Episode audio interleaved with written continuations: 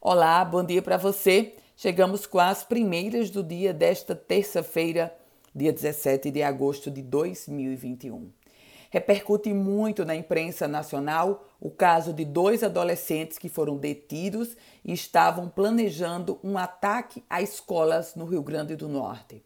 Um dos adolescentes é da cidade de Campo Redondo e o outro mora em Itumbiara. Itumbiara fica no interior de Goiás. E foi a Polícia Civil de Goiás que foi até a residência desse adolescente de 14 anos de idade, que estava com viagem marcada para encontrar o primo de 15 anos na cidade de Campo Redondo, repito, interior potiguar.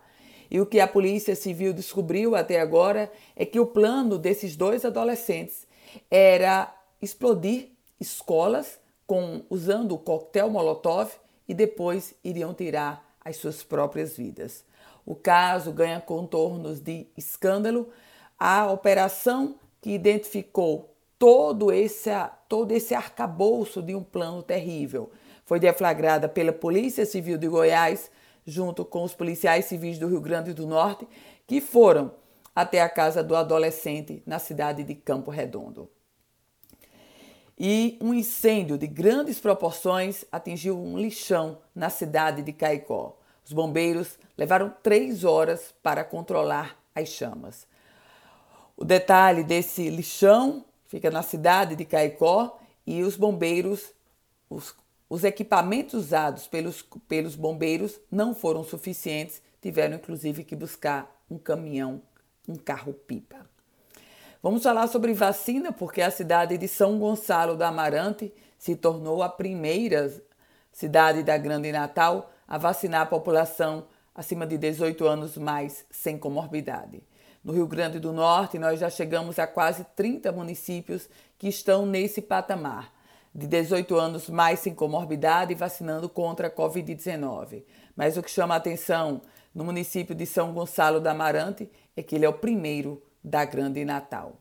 E um padre está sendo investigado por furto de arte sacra em uma capela na cidade de Currais Novos, no distrito de Mina Brejuí.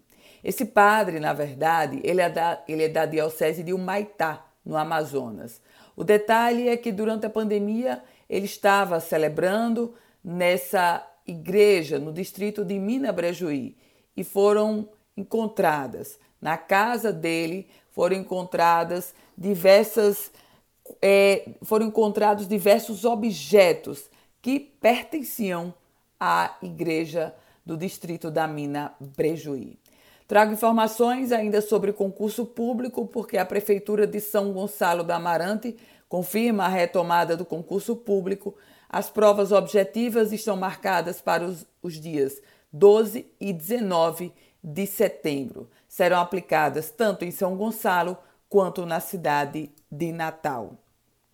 E o Parque das Dunas reabre mais cedo para os copistas. O Parque das Dunas, que durante a pandemia esteve fechado, depois começou a abrir com muitas restrições e horário limitado, agora passa a funcionar a partir das 5 horas da manhã. Esse espaço que é muito usado para a prática de esporte, o Parque das Dunas, que é instalado no bairro do Tirol, na capital potiguar.